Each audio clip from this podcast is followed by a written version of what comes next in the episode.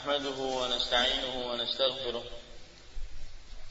ونعوذ بالله من شرور أنفسنا وسيئات أعمالنا.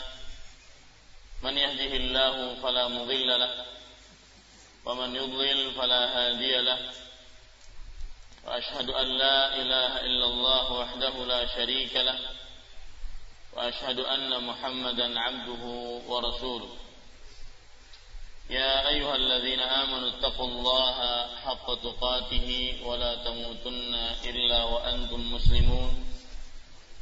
يا أيها الناس اتقوا ربكم الذي خلقكم من نفس واحدة وخلق منها زوجها وبث منهما رجالا كثيرا ونساء واتقوا الله الذي تساءلون به والأرحام إن الله كان عليكم رقيبا. يا أيها الذين آمنوا اتقوا الله وقولوا قولا سديدا. يصلح لكم أعمالكم ويغفر لكم ذنوبكم. ومن يطع الله ورسوله فقد فاز فوزا عظيما. أما بعد فإن أصدق الحديث كتاب الله. وخير الهدي هدي محمد صلى الله عليه وعلى آله وسلم وشر الأمور محدثاتها وكل محدثة بدعة وكل بدعة ضلالة وكل ضلالة في النار. Alhamdulillah kita bersyukur pada Allah Subhanahu wa taala pada hari ini Senin atau Selasa eh, Rabu tanggal 1 Safar 1435 Hijriah kita duduk bersama mengkaji atau memulai mengkaji kitab tauhid allazi huwa haqqun 'alal 'abid yang ditulis oleh Al-Allamah Al-Syekh Muhammad bin Abdul Wahab rahimahullahu taala. Salawat dan salam semoga selalu Allah berikan kepada Nabi kita Muhammad sallallahu alaihi wa ala alihi wasallam pada keluarga beliau, para sahabat serta orang-orang yang mengikuti beliau sampai hari kiamat kelak. Dengan nama-nama Allah yang husna dan sifat-sifat yang mulia saya berdoa Allahumma aslih lana dinana alladhi huwa ismatu amrina lana dunyana allati fiha ma'ashuna wa aslih lana akhiratana allati fiha ma'aduna waj'al al-hayata ziyadatan lana fi kulli khair waj'al al-mauta rahatan lana min kulli syarr wahai Allah perbaikilah urusan agama kami yang merupakan perisai diri kami dan perbaikilah urusan dunia kami yang di dalamnya tempat tinggal kami dan perbaikilah urusan akhirat kami yang di dalamnya tempat kembali kami. Dan jadikanlah kehidupan sebagai tambahan bagi kami dalam setiap amal kebaikan. Dan jadikanlah kematian sebagai peristirahatan bagi kami dari setiap dosa dan keburukan. Allahumma amin. Bapak Ibu, saudara-saudari yang dimuliakan oleh Allah Subhanahu wa taala, seperti yang sudah saya beritahukan tadi bahwa ini adalah pertemuan pertama membahas tentang Kitab Tauhid. Alladhi huwa haqqun 'alal 'abid yaitu tentang kitab tauhid yang mana itu adalah kewajiban atas seorang hamba Allah Subhanahu wa taala. Dan di pertemuan pertama ini kita ingin mempelajari atau mengetahui siapa penulis dari kitab tauhid. Beliau adalah Syekh Muhammad bin Abdul Wahab bin Sulaiman bin Ali At-Tamimi yaitu dari kabilah Bani Tamim yang akan berperang melawan Dajjal nantinya. Dan Syekh Muhammad bin Abdul Wahab rahimahullah dilahirkan di sebuah daerah yang bernama Uyainah dekat dengan kota Riyadh sekarang pada tahun 1115 Hijriah.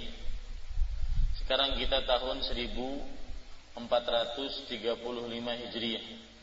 Berarti beliau adalah ulama yang hidup pada tahun ke-12 pada abad ke-12 Hijriah. Kita sekarang pada abad ke-15 Hijriah. Dan beliau di masa kecil mempelajari dan menghafal Al-Quran. Kemudian beliau belajar pada waktu itu dengan seorang hakim yang berada di kota Uyainah. Kemudian juga beliau belajar dari ulama-ulama yang masyhur pada zamannya di kota Najd dan Najd adalah kota Riyadh, kota Qasim dan yang sekitarnya. Dan juga beliau belajar ke kota ke ulama-ulama di kota Madinah. Kemudian juga beliau belajar ke ulama-ulama di kota Ahsa. Ahsa sekarang adalah timurnya Arab Saudi. Beliau juga belajar sampai ke kota Basrah. Basrah berada di mana? Di Irak. Ya. Akhirnya dengan belajar dan rihlah dalam menuntut ilmu tersebut, akhirnya beliau mendapatkan ilmu yang sangat banyak. Dan akhirnya beliau memulai dakwah beliau yang pada masa itu di zaman tersebut banyak tersebar perbuatan-perbuatan bid'ah dan perbuatan-perbuatan khurafat di antaranya adalah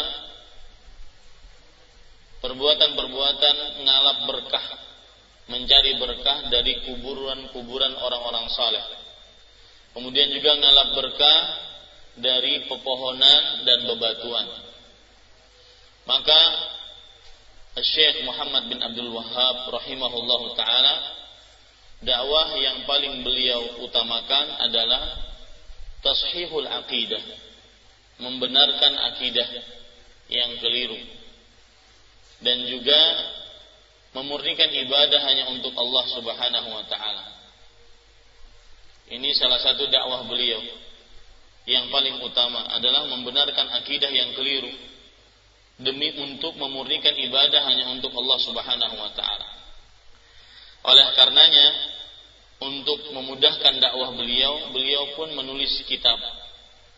Salah satu kitab yang paling masyhur yang beliau tulis dan sangat bermanfaat adalah Kitab Tauhid. Dan kitab tauhid ini merupakan kitab yang sangat bermanfaat dan banyak sekali para ulama yang menjelaskan mensyarah kitab tauhid ini. Kemudian kalau kita perhatikan kehidupan Syekh, beliau tetap saja setelah bertemu dengan Muhammad bin Saud, pendiri penggagas negara Arab Saudi, maka terkumpullah di sana kesepakatan bahwa negara Arab Saudi dalam urusan agama yang mengatur adalah Syekh Muhammad bin Abdul Wahab rahimahullah taala. Kemudian dalam urusan kekuasaan pemerintahan yang mengatur adalah Imam Muhammad bin Saud, penggagas pertama dari kerajaan Arab Saudi. Makanya dikatakan Al-Mamlakatul Arabiyatu As-Saudiyah. Kerajaan Arab As-Saudi. As-Saudi itu artinya adalah keturunan dari Ibnu Saud. Yang mana penggagas pertamanya adalah Muhammad bin Saud rahimahullahu taala. Kemudian tetap saja Syekh terus berdakwah mengadakan mengajak orang untuk kepada kebaikan dan mencegah kaum muslim dari kemungkaran sampai Syekh rahimahullahu taala meninggal di daerah Dir'iyah salah satu tempat di dekat kota Riyadh dan beliau meninggal pada tahun 1206 Hijriah. Beliau meninggal pada tahun 1206 Hijriah.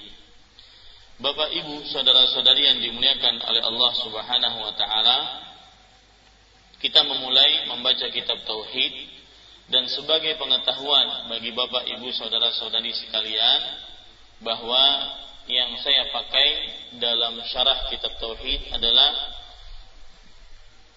ringkas tetapi cukup untuk menjadi penjelas tentang kitab tauhid ini yaitu Al-Mulakhas fi Syarhi Kitab Tauhid yang ditulis oleh Fadilatul Syekh Al-Allamah Ad-Doktor Dr. Saleh bin Fauzan Al-Fauzan hafizahullah taala. Dan saya berharap untuk ke depannya ada atau semua dari kita memiliki matan kitab tauhid ini. Yang mana matan itu hanya isi dari kitab tauhid, bukan syarahnya. Agar bisa mengikuti. Karena nanti kita akan membicarakan ini per bab. Bab, bab, bab pertama, bab kedua, bab ketiga. Sehingga mudah mengikutinya. Ya, matan kitab tauhid.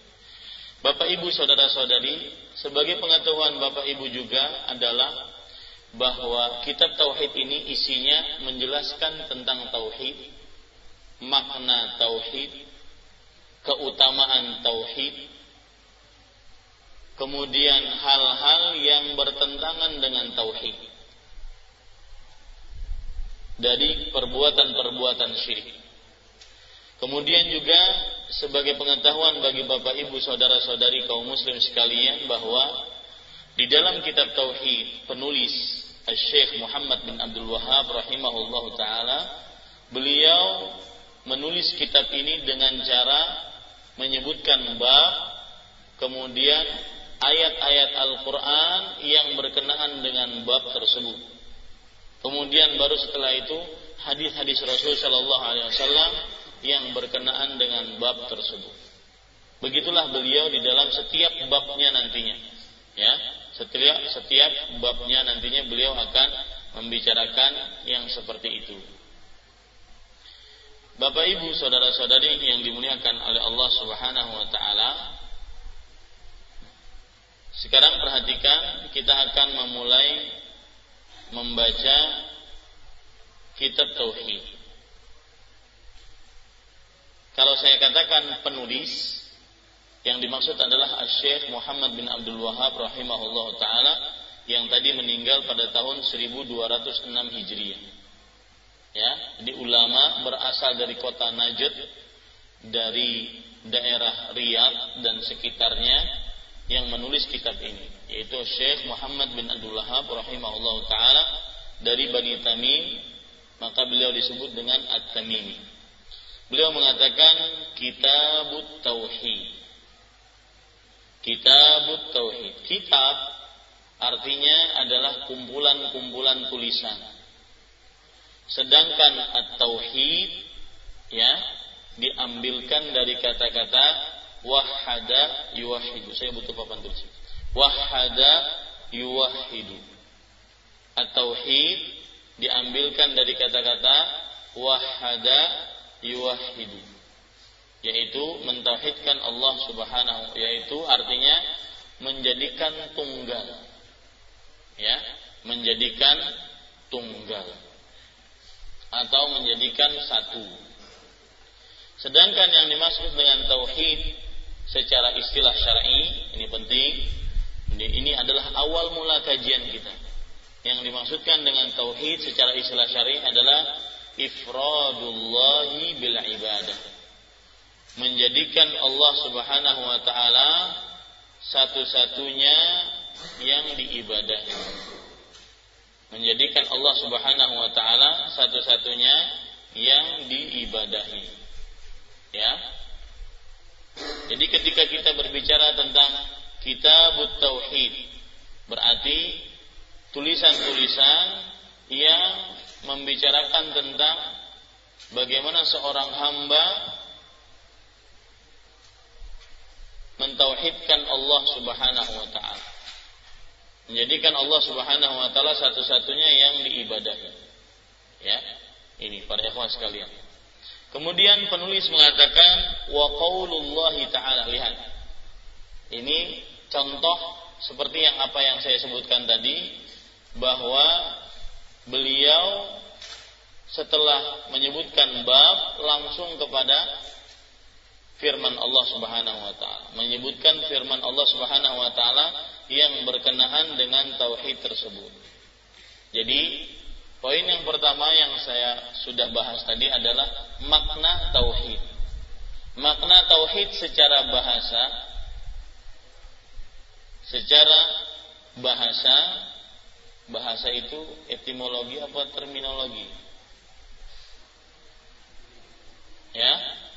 Secara bahasa artinya adalah wahada yuwahidu tauhidan ay ja'alahu wahidan.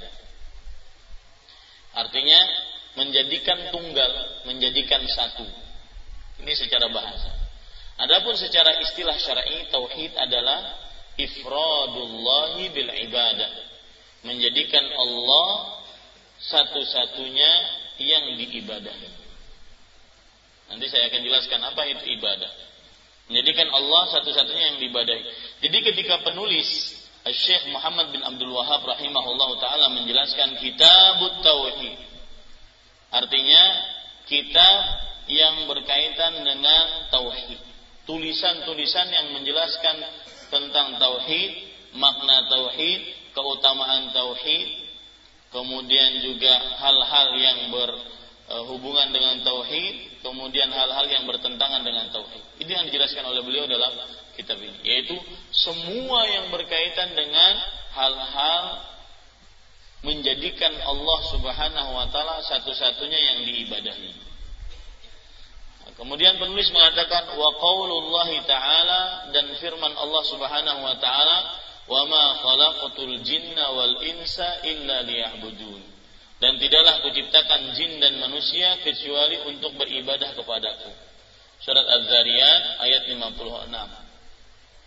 Bapak Ibu, saudara-saudari, sebelum saya lanjutkan, saya dalam penjelasan kitab ini caranya adalah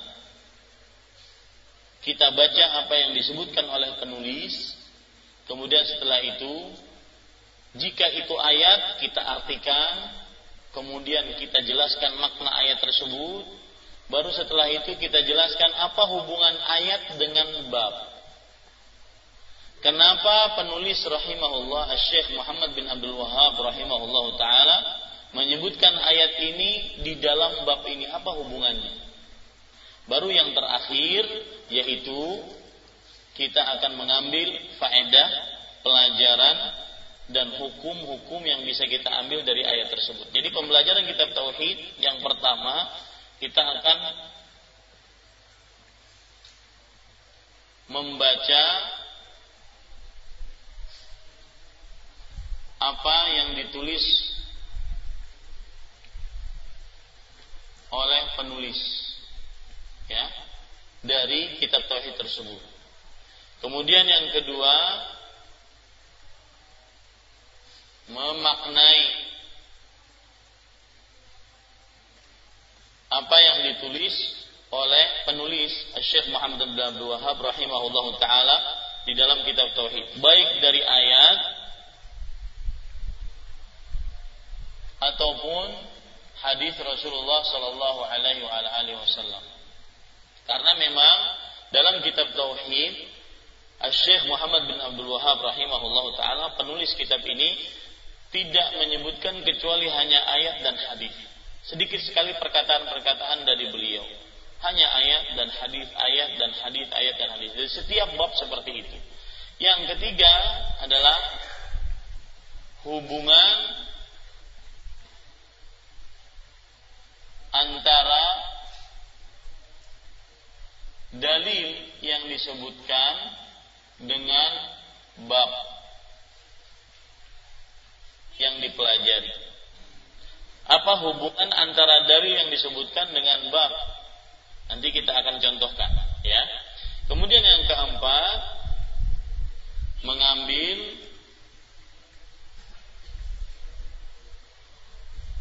pelajaran dan hukum dari apa yang ditulis oleh penulis ya yang paling penting sebenarnya nah semuanya penting membaca apa yang ditulis memaknai ayat dan hadis hubungan antara dalil maksud dalil di sini adalah apa Al-Quran dan hadis tadi ya dengan bab apa hubungannya kenapa penulis rahimahullah taala menyebutkan ayat ini dalam bab ini apa hubungannya Kemudian yang keempat mengambil pelajaran dan hukum. Baik. Kita lanjut. Nah, seperti sekarang kita membaca penulis mengatakan kitabut tauhid. Ya, kitabut tauhid. Kitab kumpulan-kumpulan tulisan yang menjelaskan tentang tauhid. Lalu penulis rahimahullahu taala menyebutkan agak kelupaan saya Mungkin bisa ditambah poin yang paling pertama lagi, anggap saja nol di sini. Memaknai bab. Nah, itu penting. Karena beliau dalam babnya dalam kitabnya nanti menyebutkan bab. Babu ini ini ini. Babu ini harus dimaknai babnya. Apa maksud bab tersebut? Ya, harus kita pahami baik-baik. Seperti sekarang beliau menyebutkan kitabut tauhid. Lihat.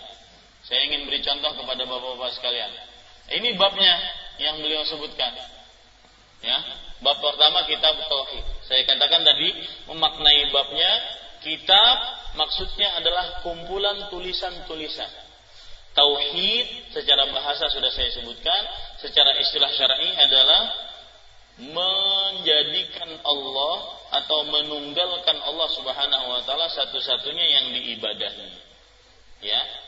Nah, kemudian penulis menyebutkan surat Az-Zariyat ayat 56, "Wa ma khalaqatul jinna wal insa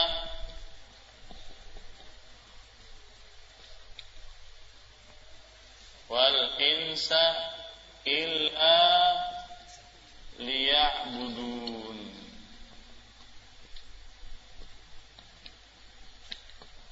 lihat ya. Nah membaca apa yang ditulis. Ya kita baca. Wa ma khalaqtul jinna wal insa illa liya'budun. Tidaklah kuciptakan jin dan manusia kecuali untuk beribadah kepadaku. Memaknai ayat apa makna ayat tersebut? Nah lihat.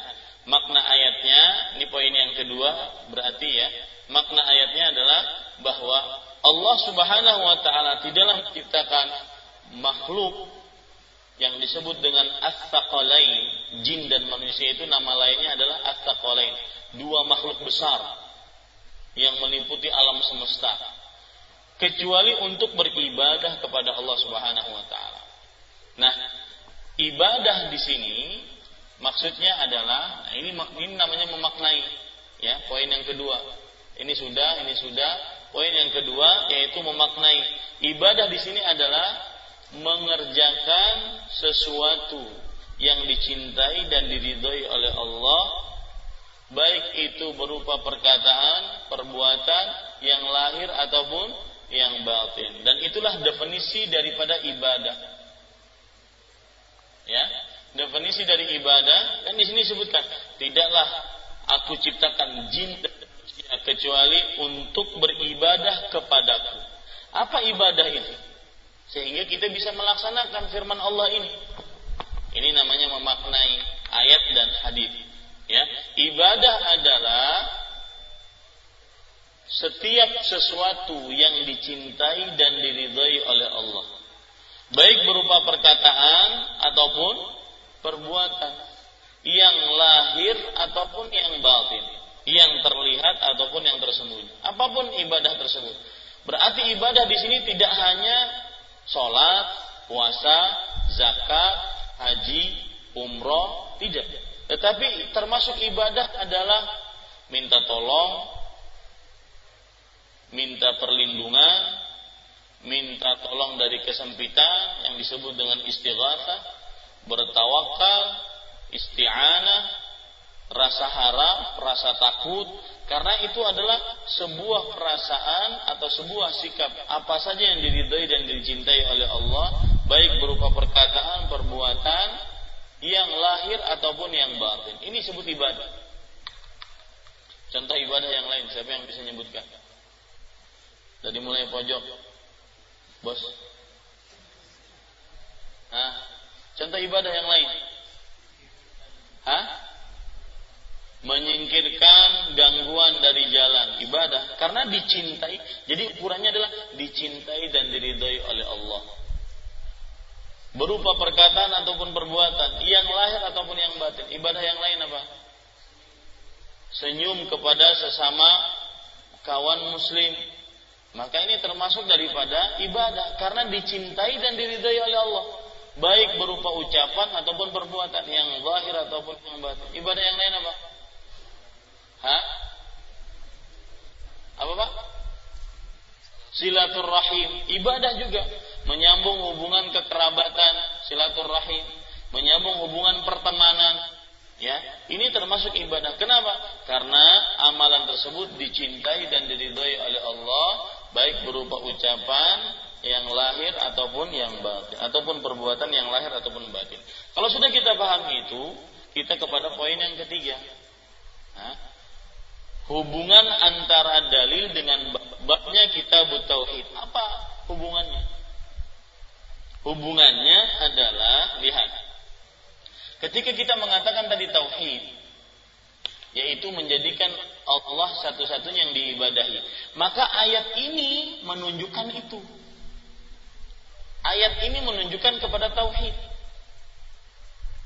Ya, lihat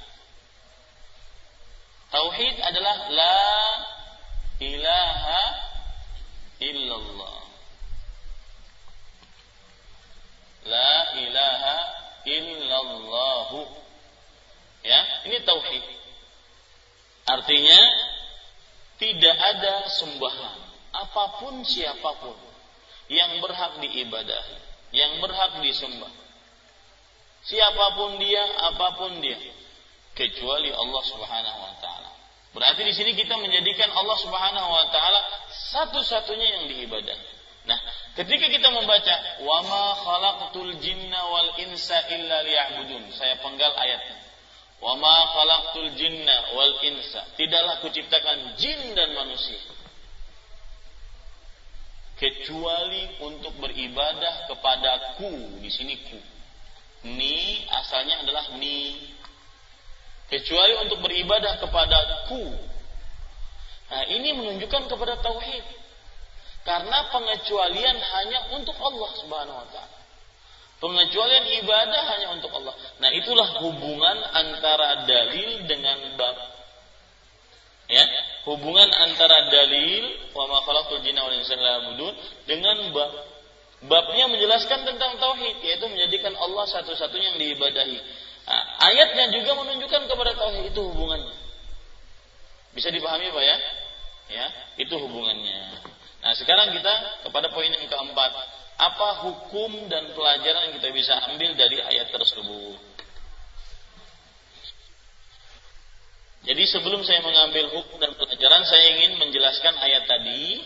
Dalam ayat itu surah Az-Zariyat ayat 56, Allah Subhanahu wa taala mengabarkan bahwasanya Tidaklah Allah menciptakan jin dan manusia kecuali untuk beribadah kepadanya. Ya. Maka ini adalah hikmah. Ini adalah penjelasan dari Allah tentang hikmah penciptaan manusia. Allah tidak menginginkan dari kita apa-apa. Allah tidak menginginkan dari kita Allah memberi uh, kita memberi rezeki kepada Allah. Kita ngasih makan Allah enggak. Allah menginginkan dari kita ibadah. Nah, hubungan antara ayat dengan bab adalah ayat tersebut menunjukkan kepada tauhid. Ya, ayat tersebut menunjukkan kepada apa? Kepada tauhid, yaitu Tidak ada yang berhak diibadahi melainkan siapa? Allah Subhanahu wa taala. Tidak boleh kita minta tolong kecuali kepada Allah. Tidak boleh kita e, minta perlindungan kecuali kepada Allah. Tidak boleh kita minta sesuatu kecuali kepada Allah. Tidak boleh kita minta pertolongan dalam keadaan sempit yang disebut dengan istighatsah kecuali kepada Allah. Itulah yang disebut dengan tauhid. Tidaklah kita sholat, puasa, zakat, haji, baca Quran, rasa takut, rasa harap, bertawakal kecuali hanya kepada Allah Subhanahu wa taala.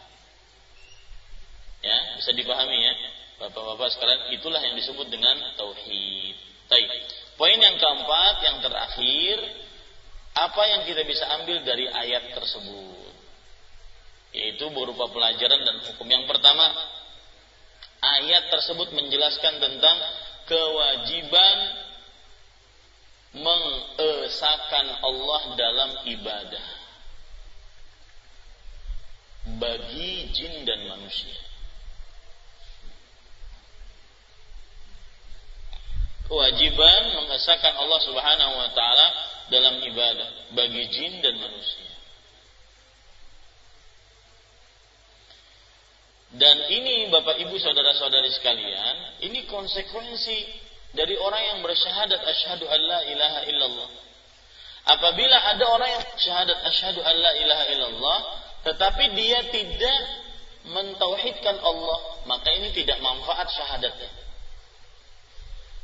Kalau dia bersyahadat asyhadu alla ilaha illallah, tapi dia tidak mentauhidkan Allah Subhanahu wa taala, dia masih minta kepada selain Allah, dia masih berdoa kepada selain Allah, dia masih minta pertolongan kepada selain Allah. Ini namanya apa? Tidak mentauhidkan Allah. Karena yang arti tauhid itu menunggalkan Allah. Satu-satunya Allah yang berhak diibadahi. Tidak ada yang berhak diibadahi kecuali Allah. Kalau dia mengatakan saya mentauhidkan Allah, akidah saya adalah akidah tauhid. Tapi pada kenyataannya dia masih percaya kepada jimat, masih percaya kepada selain Allah, minta kepada selain Allah, minta kesehatan, minta ke rezeki kepada selain Allah. Ah, ini tidak tidak manfaat namanya tauhidnya. Nah, taib. Faidah yang kedua dari ayat tersebut adalah setiap perbuatan Allah pasti ada hikmahnya. Setiap perbuatan Allah Subhanahu wa taala pasti ada hikmahnya.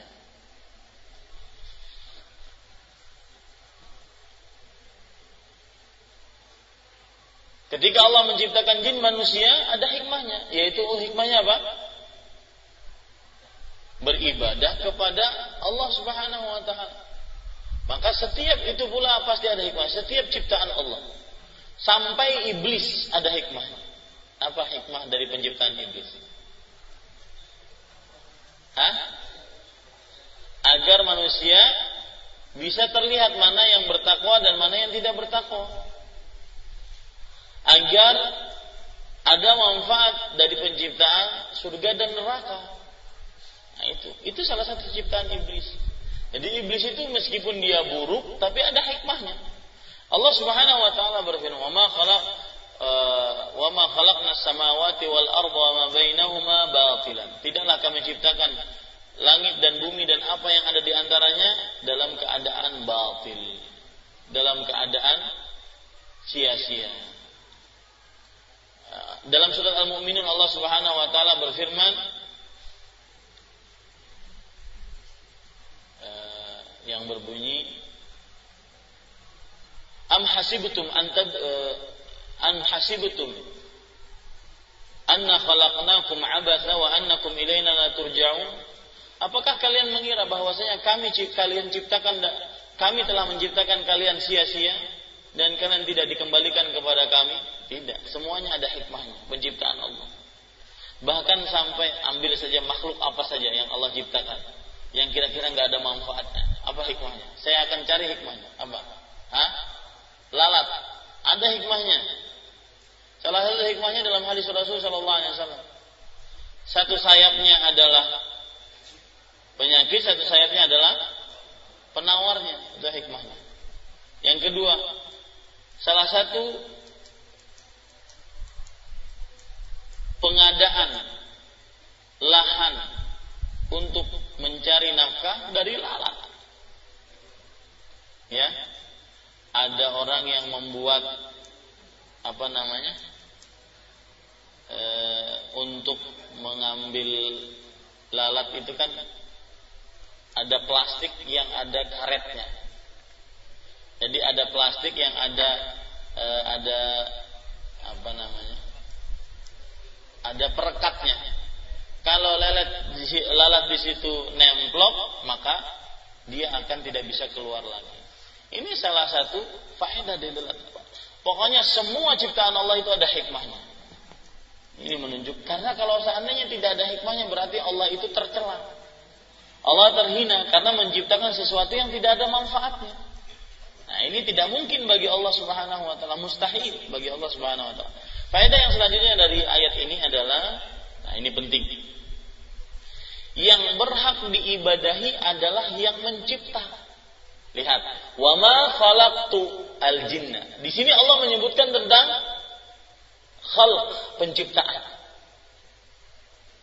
Kemudian diakhiri dengan kecuali beribadah kepadaku.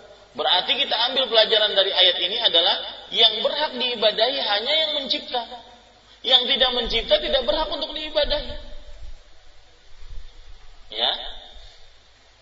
Yang berhak diibadahi hanya yang men mencipta. Yang tidak mencipta tidak berhak untuk diibadahi. Beberapa ayat yang menunjukkan akan hal itu banyak sekali.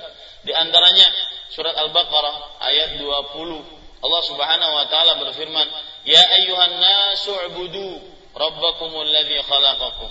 Lihat, wahai manusia, sembahlah, ibadahilah Rabb kalian yang telah menciptakan kalian.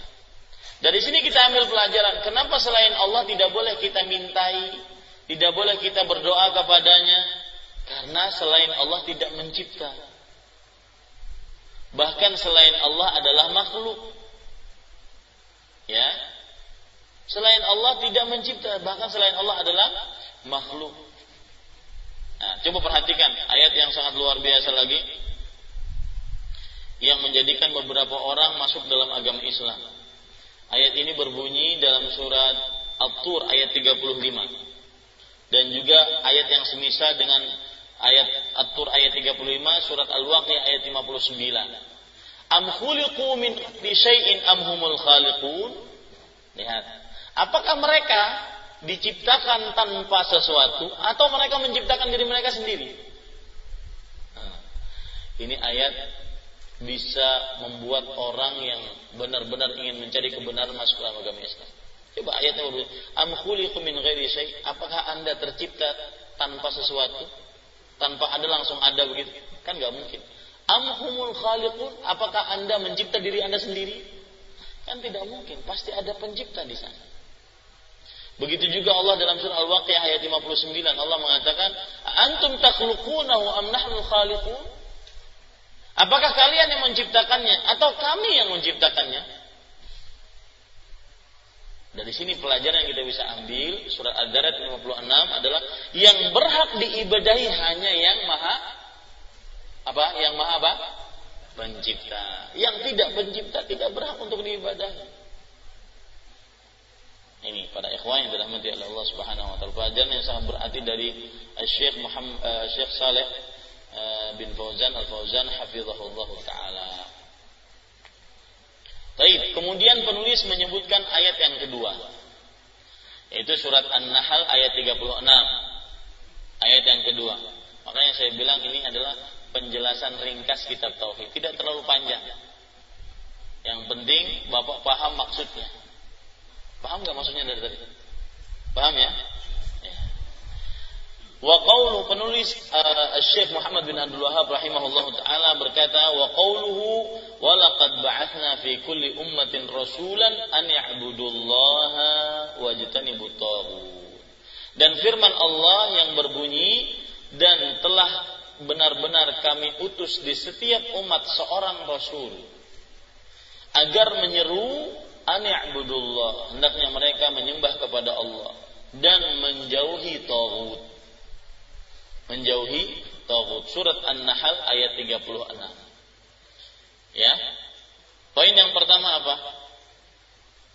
Bab sudah ya. Poin yang kedua apa? Membaca ayat dan sudah saya artikan. Poin yang ketiga apa? Memaknai. Lihat poin yang ketiga memaknai. Walaqad ba'atna. Di sini ada faedah, Pak. Eh, nanti faedahnya nanti lah. Biar urut. Walaqad ba'atna dan sungguh benar-benar kami telah utus di setiap umat Rasul. Berarti sebelum umat sebelum Nabi Muhammad SAW itu ada umat-umat dan setiap umat itu diutus seorang Rasul. Ya, tugas seorang Rasul tersebut apa? Menyeru kepada umatnya, Ani'budullah, beribadahlah kalian kepada Allah. Wajtanibut taghut. Arti beribadah kepada Allah maksudnya adalah jadikan Allah satu-satunya yang berhak diibadahi. Salat kalian untuk Allah. Puasa kalian karena memenuhi perintah Allah. Zakat kalian karena memenuhi perintah Allah. Umroh haji kalian karena memenuhi panggilan Allah. Minta tolong kalian, berdoa kalian kepada Allah. Pokoknya, ani'budullah. Beribadalah kalian kepada Allah. Jadi setiap Rasul dakwahnya itu sama. Setiap Rasul dakwahnya sama. Makanya ada hadis yang menyatakan al-anbiya ikhwatun li'allat. Para nabi itu adalah sama eh, apa? Eh, satu saudara. Ya, dinuhum wahid. Agama mereka itu sama, satu.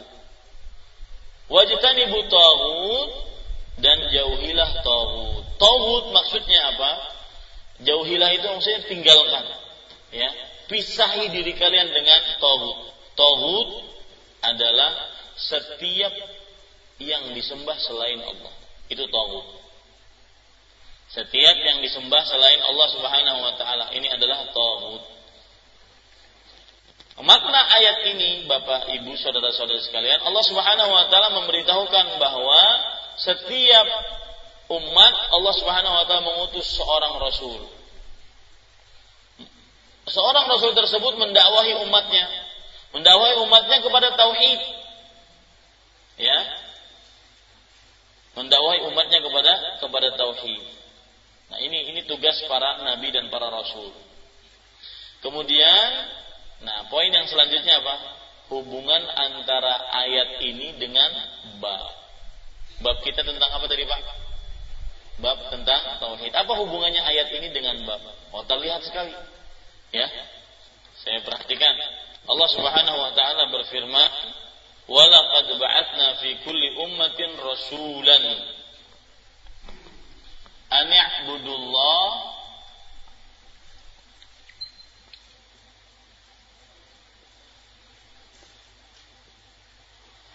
wajtanibu taghut at-taghut ya lihat. Di sini makna la ilaha illallah. Ya beribadahlah kepada Allah. Ini illallah. Ini la ilaha Itulah hubungan antara ayat ini dengan bab.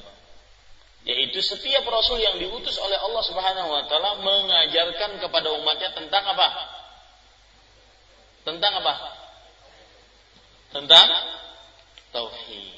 Itu hubungannya. Ya. Ani'budullah, ibadahlah kepada Allah. Wajtanibu taghut, tinggalkan taghut, tinggalkan sembahan selain Allah. Ibadah hanya untuk Allah. Itulah tauhid. Makanya Bapak bisa tulis di dalam catatan saya akan diktekan la ilaha illallah itu ya mempunyai dua rukun. Yang pertama la ilaha menunjukkan kepada peniadaan sembahan selain Allah. Illallah menunjukkan kepada penetapan yang berhak disembah hanya Allah. Jadi punya dua rukun ya. La ilaha illallah. La ilaha. Kemudian illallah. Ini peniadaan. Ini penetapan. Dan penetapan. Peniadaan sembahan selain Allah. Penetapan ibadah hanya untuk Allah. Nah ini sama. Penetapan beribadahlah kepada Allah Subhanahu wa taala. Peniadaan peniadaan sembahan selain Allah. Pokoknya tauhid itu dua unsur. Peniadaan sembahan selain Allah, penetapan ibadah hanya untuk Allah Subhanahu wa taala. Ya, kita salat isya dulu. Wallahu a'lam. Sallallahu Nabi Muhammad. Alhamdulillahirabbil alamin. Bismillahirrahmanirrahim. Alhamdulillahirabbil alamin. Wa sallallahu wa sallam wa baraka ala 'abdihi wa rasulih nabiyina Muhammad wa ala alihi wa sahbihi ajma'in. Amma ba'du. Alhamdulillah kita setelah selesai melaksanakan salat Isya secara berjamaah maka kita lanjutkan kajian kitab tauhid atau kajian rutin penjelasan ringkas kitab tauhid. Bapak Ibu saudara-saudari yang dimuliakan oleh Allah Subhanahu wa taala, tadi sudah kita sebutkan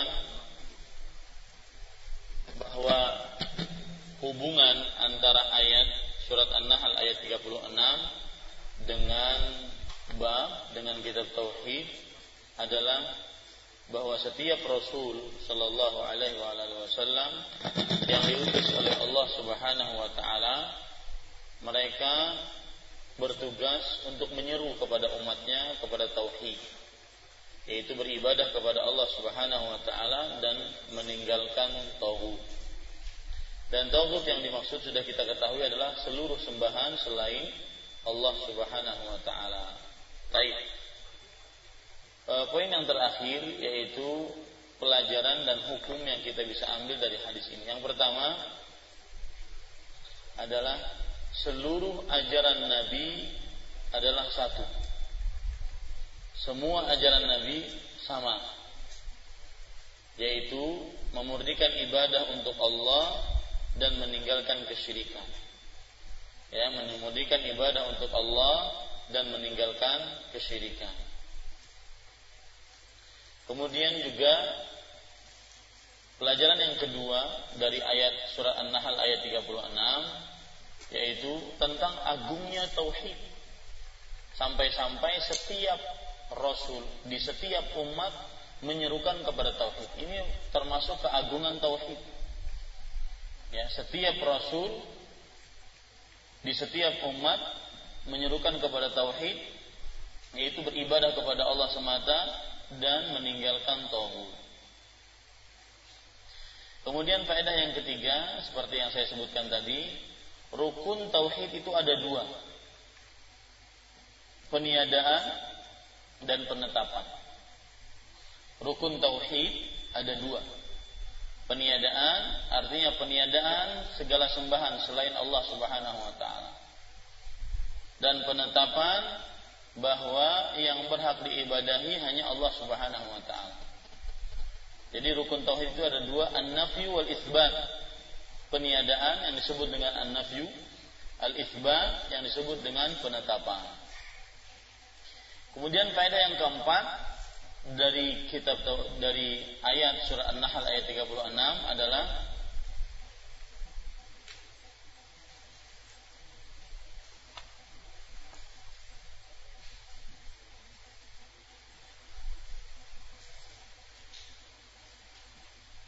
Siapa yang beribadah kepada Allah maka wajib kafir terhadap selain Allah. Tidak sempurna ibadah seseorang kecuali dia kafir terhadap selain Allah. Jadi kalau ada orang-orang liberal yang mengatakan agama semua agama itu sama.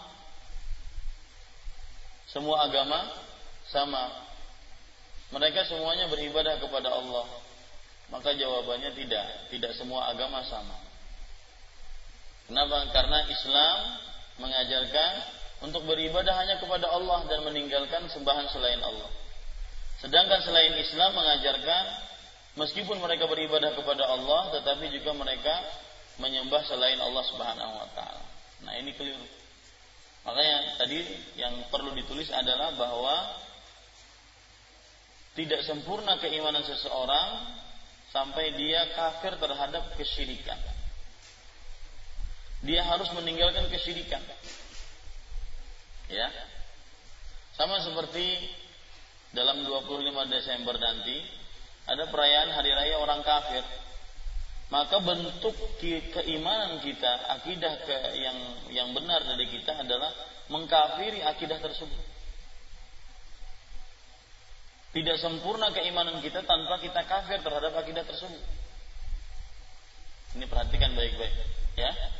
Kalau orang mengaku Islam, maka dia harus kafir terhadap selain Allah Subhanahu wa taala. Kalau seandainya dia mengaku Islam tapi masih ragu-ragu tentang kekafiran orang-orang kafir, maka ini diragukan keimanannya. Jangan-jangan orang Nasrani itu benar imannya. Nah, ini diragukan keimanannya. Karena salah satu konsekuensi dari la ilaha illallah adalah dia harus mengkafiri sembahan selain Allah. Ini penting ya.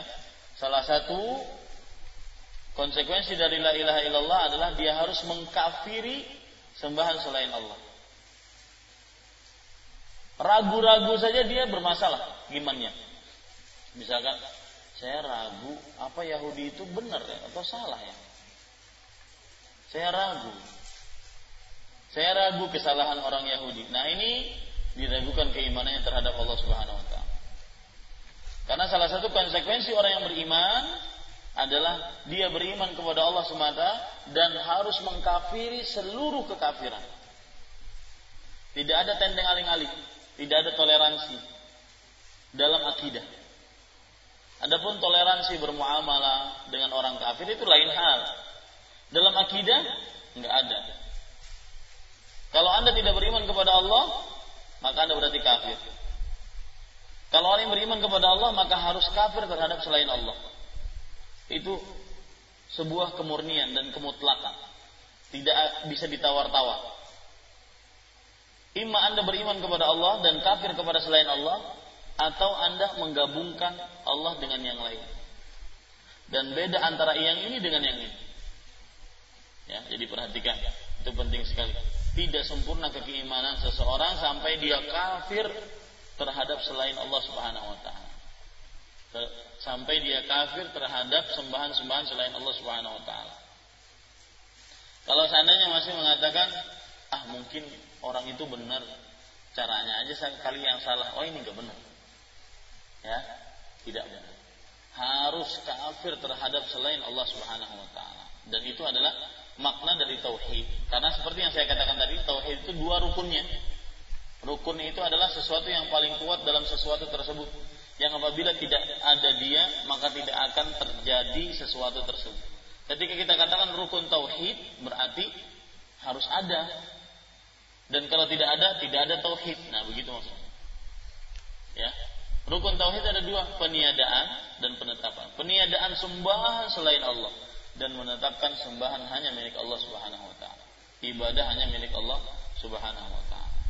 Ya, itu kiranya de, dalil yang kedua yang dibawakan oleh penulis rahimahullah taala Syekh Muhammad bin Abdul Wahab rahimahullah dan begitulah nanti seterusnya kita akan membaca kitab tauhid seperti itu. Ya, di sini saja di dalam bab yang pertama ini saja Syekh menyebutkan sekitar eh, sekitar ada lima hadis kemudian eh, lima ayat kemudian dua hadis. Yang kita baru kita baca berapa ayat? Dua hadis, dua ayat. Ya, berarti masih tersisa tiga ayat, kemudian dua hadis. Itu baru bab pertama. Nah, seperti itu. Jadi caranya seperti itu. Ya, caranya adalah kita terangkan babnya, kemudian setelah itu kita membaca apa yang ditulis oleh penulis dari ayat-ayat suci Al-Quran hadis Rasulullah SAW, memaknainya, Kemudian apa hubungan antara dalil dengan bab? Kemudian baru setelah itu hukum dan pelajaran dari bab tersebut. Wallahu a'lam. Sallallahu Nabi Muhammad. Alhamdulillahirabbil alamin. Wassalamualaikum warahmatullahi wabarakatuh. Silahkan jika ada pertanyaan. Pakai mic, Pak. wabarakatuh. Waalaikumsalam. Seluruh uraian tadi menarik sekali dan hangat aktual. Saya hanya fokus kepada kalimat tauhid saja la ilaha illallah yang saya katakan tadi tidak ada sembahan kecuali hanya Allah. mungkin perlu lagi tambahan penjelasan apa maksud dan tujuannya, kemudian faedah atau keuntungan atau fadilahnya, yang berikutnya bagaimana cara mendapatkannya. Ya, Assalamualaikum. Ya, adapun e, maksud dan maknanya sudah kita jelaskan bahwasanya kita beribadah hanya untuk Allah Subhanahu wa taala semata tiada sekutu bagi Allah. Ini sudah kita jelaskan dari panjang lebar dalam materi kajian. Adapun fadilah dan keutamaannya akan ada nanti. Ya. Akan ada bab yang menyebutkan itu.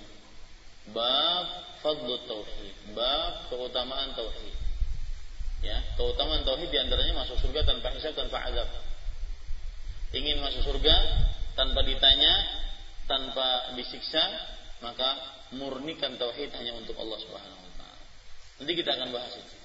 Ya Allah Nah, yang lain? Nah.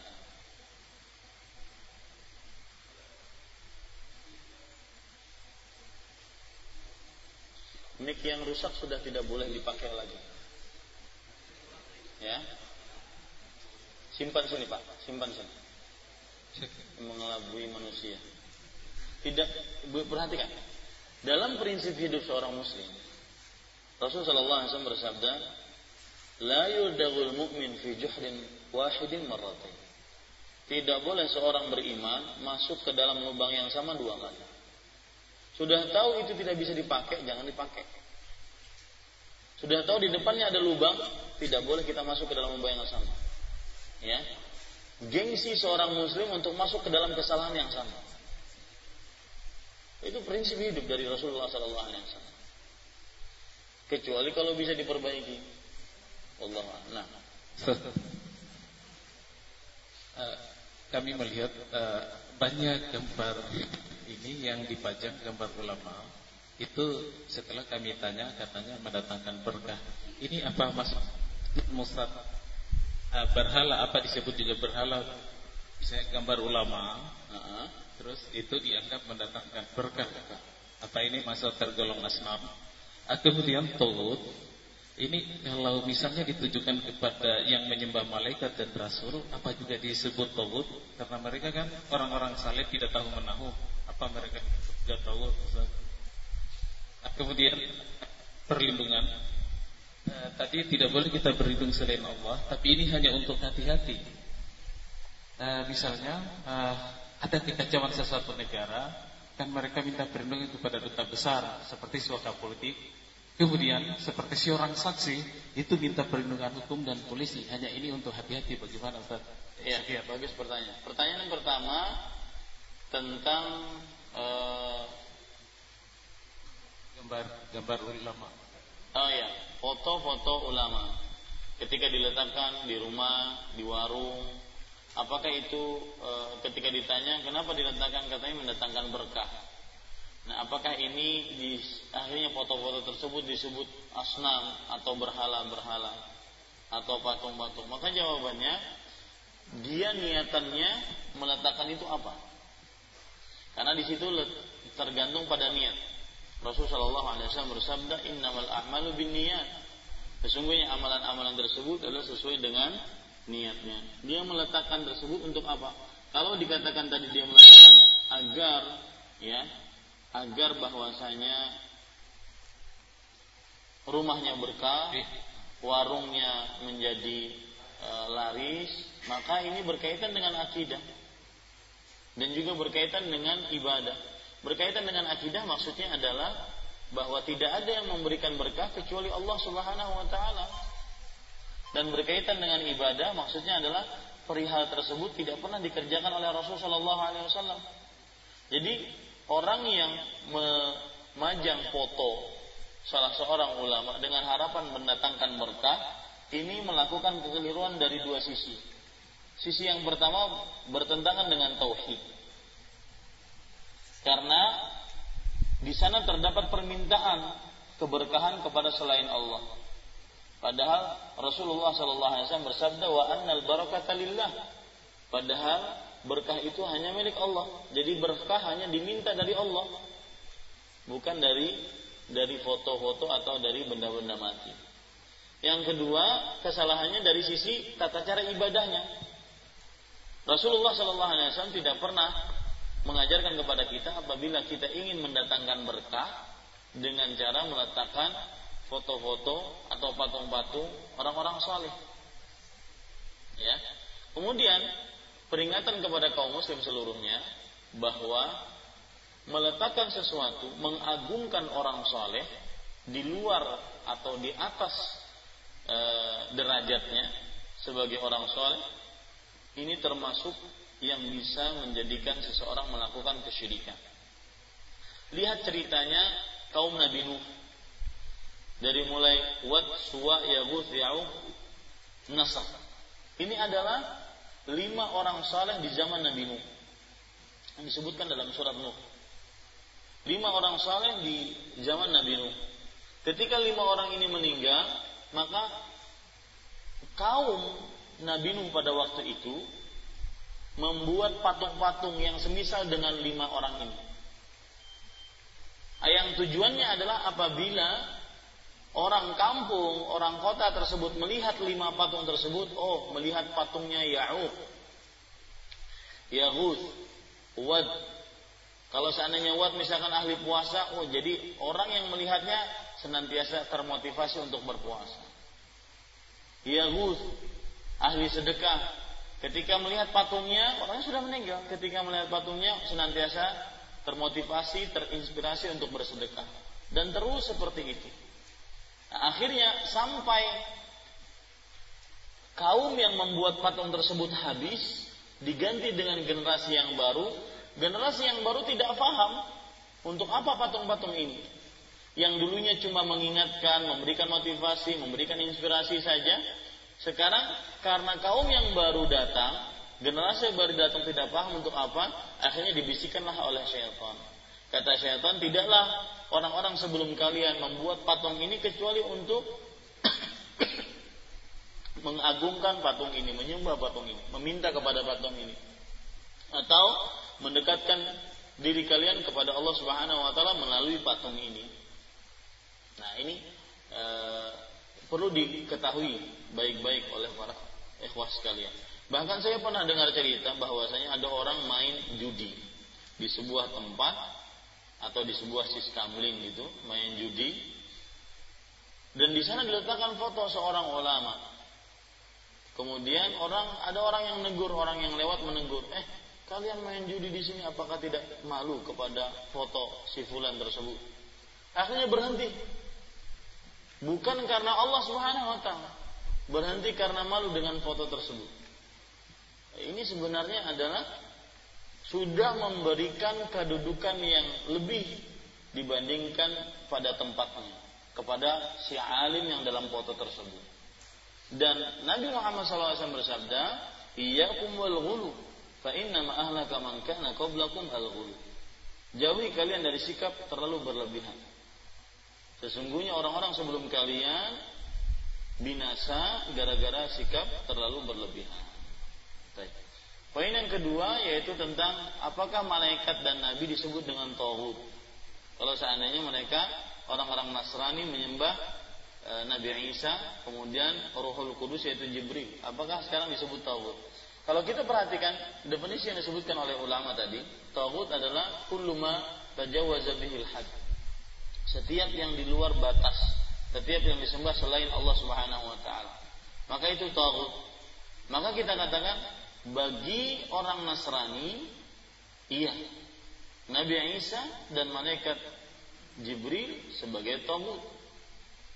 Tapi bukan bagi kita yang menyembah Allah Subhanahu wa taala.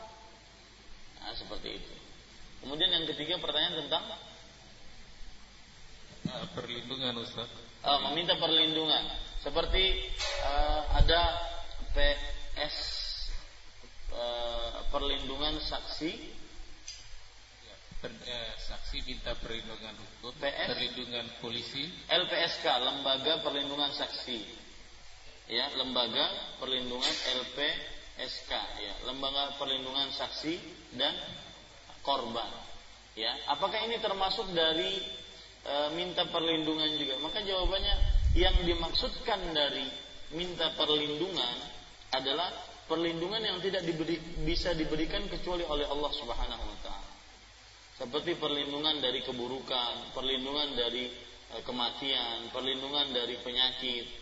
Ini tidak bisa yang memberikan perlindungan tersebut kecuali Allah Subhanahu wa taala. Adapun kita misalkan dikejar-kejar musuh, saya minta perlindungan kepada Bapak masuk ke rumah Bapak. Maka ini bukan sesuatu yang merupakan kesyirikan. Ya, akan tetapi Bapak bisa melindungi saya, maka itu adalah sesuatu yang dimampui oleh manusia dan tidak termasuk kesyirikan. Yang dimasukkan dengan minta perlindungan ketika Allah Subhanahu wa taala qul a'udzu birabbil falaq min syarri ma khalaq. Aku berlindung, katakanlah wahai Muhammad sallallahu alaihi wasallam, aku berlindung dengan Rabbnya bintang dari apa yang telah tercipta, dari keburukan yang telah tercipta. Wa min syarri naffatsati fil dan dari keburukan tukang-tukang sihir yang meniup di buhul-buhul. Dan seterusnya. Nah, ini perlindungan yang tidak bisa memberikannya kecuali Allah Subhanahu wa taala. Nah, apabila perlindungan tersebut dimintai kepada selain Allah, maka ini berarti termasuk kesyirikan. Ya, Allah. Nah. Assalamualaikum warahmatullahi wabarakatuh. Waalaikumsalam warahmatullahi wabarakatuh. Ya, Bu. Uh, Ustaz uh, menjelang tanggal 25 Desember dan uh, menjelang tahun baru Masehi, ini uh, banyak toko-toko yang menjual produknya uh, diskon gitu, pakai diskon besar-besaran gitu. Nah, apakah kalau kalau kita membeli produk mereka termasuk uh, bisa mengurangi keimanan kita yang pertama.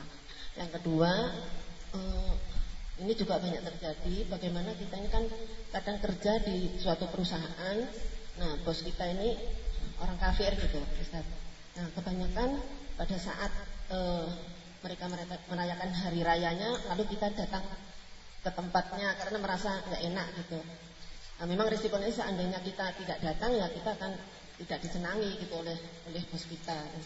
Nah seandainya kita datang apakah juga um, apa mengenai keimanan kita gitu. Ya.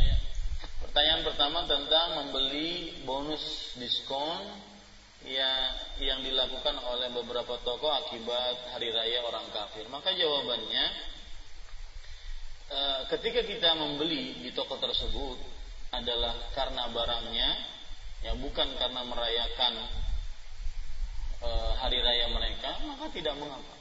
Karena barang yang kita butuhkan dan kebetulan di situ murah mau apa pun sebab mereka. Bukan berarti kita sedang ikut merayakan atau ikut andil dalam merayakan hari raya mereka. Ya, itu satu.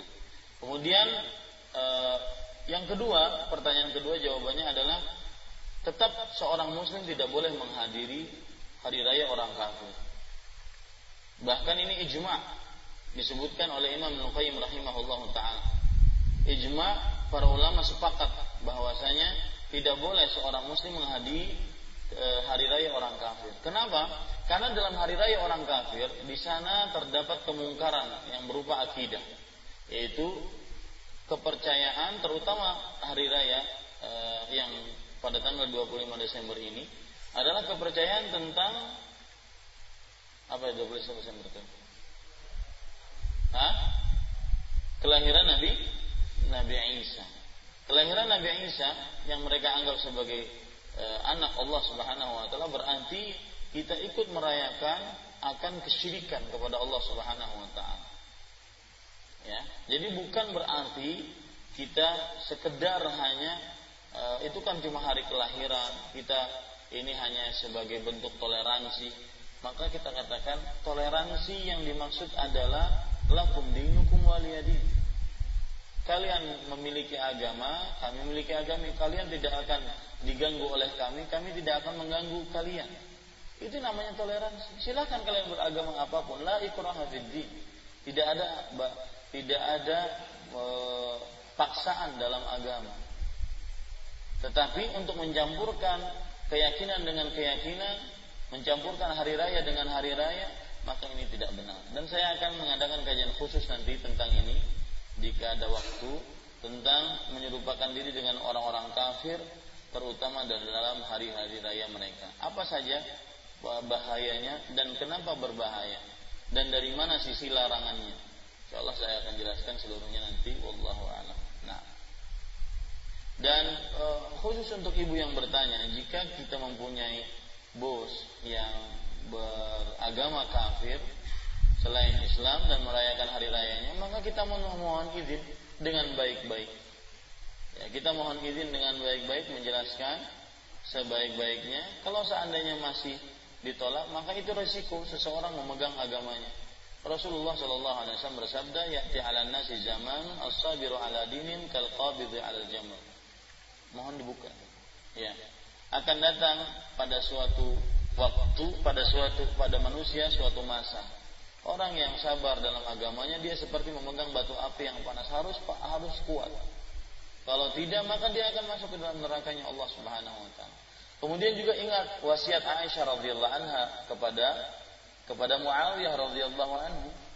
Kata Aisyah radhiyallahu anha dalam suratnya kepada Muawiyah, "Usika anna man iltamasa bi ridwan nas, anna man iltamasa ridallah bi saqatin nas, radhiyallahu anhu wa arda anhu nas."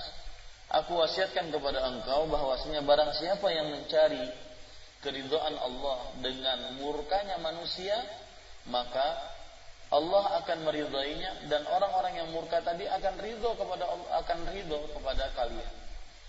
Wa man iltamasa ridhan nas bi sakhatillah sakhitallahu alaihi wa askhata anhu nas.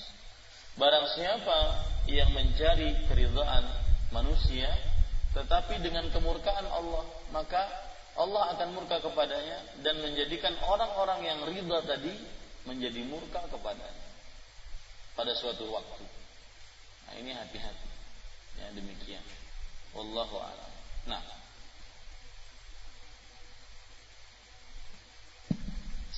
Assalamualaikum warahmatullahi wabarakatuh. Waalaikumsalam.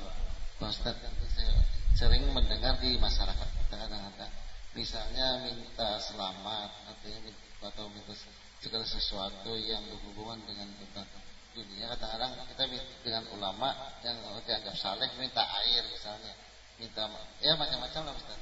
Jadi katanya alasannya gini. Sebenarnya pada hakikatnya kita minta ikhtiar kita kita minta sama ulama itu pada hakikatnya kita minta kepada Allah juga katanya. Itu yang pertama, yang kedua Pak Ustaz. Misalnya kita memproduksi suatu barang. Uh, barang itu nanti dipesan oleh orang kafir yang untuk hari rayaan mereka. Bolehkah kita membuat Iya, jadi pertanyaannya. Kalau dikatakan seorang yang minta air, sebenarnya gini. Pertanyaan pertama dulu adalah apa hukumnya kita minta air yang sudah dibacai oleh orang saleh? Maka jawabannya boleh dengan beberapa syarat. Atau saya katakan begini. Boleh dengan beberapa syarat ya. Yang pertama yaitu yang dibacakan kepada air tersebut adalah ayat suci Al-Quran ataupun hadis-hadis Rasul doa-doa berasal dari hadis Rasul Shallallahu Alaihi Wasallam terutama surah Al-Fatihah saja. Yang kedua orang saleh atau orang alim tadi adalah orang yang benar-benar alim dan saleh yaitu orangnya benar-benar kesolehannya bukan kesolehan yang hanya dianggap sebagai orang saleh saja ya yang ketiga, lebih baik tidak pakai media air, tetapi langsung mendoakan. Ya, karena media air itu belum saya, sebagaimana yang saya ketahui, belum pernah dikerjakan oleh Rasul Shallallahu Alaihi Wasallam. Nah, akan tetapi para ikhwan yang dirahmati oleh Allah Subhanahu Wa Taala, kalau seandainya dikatakan tadi dalam pertanyaan, sebenarnya kita minta ini Eh, sama saja sebenarnya minta kepada Allah Subhanahu wa taala. Maka di sinilah letak kesyirikannya coba. Menyamakan makhluk dengan Allah Subhanahu wa taala. Ya. Sebenarnya kita minta kepada orang soleh ini sama saja hakikatnya kita minta kepada Allah Subhanahu wa taala. Lah hakikatnya itu yang bermasalah. Yaitu karena menyamakan Allah dengan dengan orang soleh kan tidak benar. Kalau lebih baik dia mengatakan bahwasanya doanya orang soleh ini ya lebih diterima oleh Allah dibandingkan doa saya. Ini masih mending kesalahannya. Meskipun itu salah juga. Ya. Jadi seperti itu. Jadi tidak benar kalau seandainya dia mengatakan bahwa saya minta air kepada orang soleh ini, pada hakikatnya saya minta kepada Allah Subhanahu Wa Taala. Hakikatnya mana? Hakikatnya anda minta kepada orang soleh itu hakikatnya. Bukan minta kepada Allah. Kalau minta kepada Allah ya langsung minta kepada Allah Subhanahu Wa Taala. Nah, kecuali kalau dia mengatakan orang soleh ini doanya kepada Allah kan dikabulkan. Makanya saya minta agar orang soleh ini mendoakan nanti doanya dikabulkan oleh Allah Subhanahu nah, itu baru bisa dipahami. Adapun orang mengatakan sebenarnya minta kepada orang soleh ini sama hakikatnya dengan minta kepada Allah. Wah ini benar-benar kesyirikan. Karena menyamakan selain Allah dengan dengan Allah dalam perkara yang khusus milik Allah Subhanahu wa taala. Nah, kemudian Bapak Ibu saudara-saudari yang dimuliakan oleh Allah Subhanahu wa taala, eh, Pertanyaan kedua yaitu tentang memfasilitasi kegiatan-kegiatan hari raya orang kafir. Baik itu baju kaos, baik itu atribut-atribut, maka hari-hari ini saya cemberut terus kalau masuk mall, masuk supermarket, cemberut. Pokoknya harus membenci. Kenapa? Bukan hanya sekedar memakai topi sinterklas bukan hanya itu sekedar topi saja, akan tetapi di situ adalah sebuah keyakinan terdapat di dalamnya yang bertentangan dengan keyakinan Islam. Dan yang memakainya adalah muslimah muslimah. Ya, SPG SPG. Ini sebuah kekeliruan dan perhatikan jika ada Anda, keluarga Anda, teman Anda, saudara Anda, kerabat Anda perhatikan jangan pernah memakai. Kalaupun dimarahi silahkan dimarahi oleh orang ter, orang e, pemilik tokonya. Akan tetapi tidak boleh digadaikan keimanan kita. Kalau perlu saya cuti deh selama bulan Desember.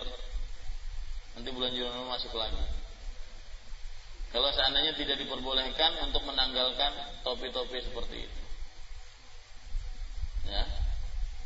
Ini pada ikhwan sekalian karena berkeyakinan seorang muslim itu gengsinya minta ampun kalau seandainya memakai atribut kafir. Kita itu mulia dibandingkan orang kafir. Agama Islam itu lebih mulia dibandingkan orang kafir.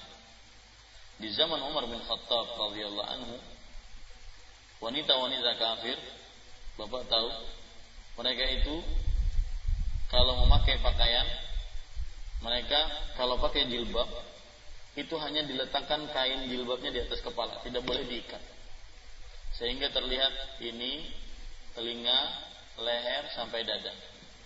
Begitu juga kalau memakai baju long dress tidak boleh menutup kaki. Harus sampai pertengahan betis. Jadi ketahuan, oh ini wanita kafir. Dan itu sebagai bentuk penghinaan. Adapun wanita muslim terjaga kemuliaannya. Tentu. Makanya Umar bin Khattab mengatakan nahnu qaumun a'azzanallahu bil Islam. Famahma bitaghaina bighairihi adzallana Allah. Kita adalah kaum yang dimuliakan, dijayakan oleh Allah dengan Islam. Jika kita mencari kemuliaan dengan selain Islam, Allah akan niscaya Allah akan merendahkan dan menghinakan kita. Di zaman Umar bin Khattab radhiyallahu anhu, orang-orang kafir di kota Madinah, mereka menunggangi kuda atau keledai kuliah, bukan kedelai. Keledai itu tidak boleh nunggang begini meskipun dia laki-laki. Dia harus nunggangnya begini. Kenapa? Karena bentuk pembedaan antara muslim dengan kafir. Kafir itu punya wibawa, punya kejayaan. Ya, apa? Muslim itu punya wibawa, punya kejayaan. Beda dengan orang kafir dan tidak diterima kan amalnya. Allah Subhanahu wa taala berfirman, "Wa may yabtaghi ghairal Islam dinan falan yuqbala min wa huwa fil akhirati minal khasirin." Barang siapa yang mencari selain Islam sebagai agama tidak akan diterima darinya. Dan di akhirat dia termasuk orang-orang yang merugi.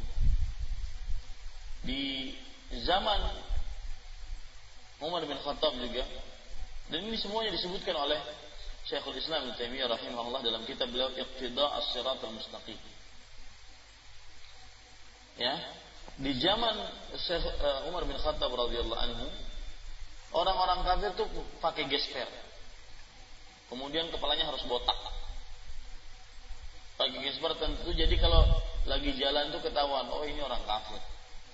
Jadi botak kepalanya dan dari gesper. Hina dina loh kita sekarang mengikuti mereka.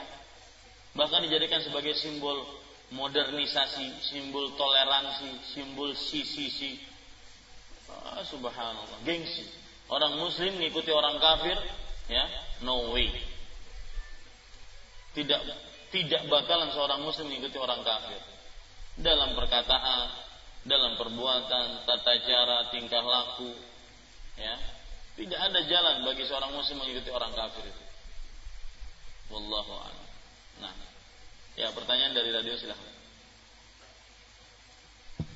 Pertanyaan dari Radio Gema Madinah Martapura. Assalamualaikum Ustaz. Apakah pengesaan Allah hanya diwajibkan kepada jin dan manusia? Bukankah masih ada makhluk yang lain yang beribadah kepada Allah seperti malaikat, binatang bahkan benda mati pun bertasbih kepada Allah? Bagaimanakah bagaimanakah penjelasannya Ustaz? Jazakallahu khairan. Iya. Bagus pertanyaannya. Uh, Iya, ibadah yang akan dimintai pertanggungjawaban oleh Allah Subhanahu wa taala hanya kepada manusia dan jin. Adapun malaikat, mereka asal muasalnya diciptakan untuk beribadah. Artinya tidak ada pekerjaan lain ke, dari malaikat kecuali ibadah. Ya. Ma, malaikat memang ditabiatkan untuk ibadah. Tidak ada tabiat lain dari malaikat kecuali ibadah kepada Allah Subhanahu wa taala. Makanya malaikat tidak ada permintaan bertanggung jawaban. Ya, adapun hewan, maka mereka adalah makhluk-makhluk yang tidak mempunyai akal, yang tidak dimintai pertanggung jawaban. Maka tidak ditujukan ayat surat Az-Zariyat ayat 56 tersebut kepada mereka. Hanya kepada jin dan manusia. Wallahu Cukup kiranya? Kita cukupkan dengan kafaratul majlis. Subhanakallah bihamdika. Asyhadu an la ilaha illa anta astaghfiruka wa atubu. وصلى الله نبينا محمد الحمد لله رب العالمين. والسلام عليكم ورحمة الله وبركاته.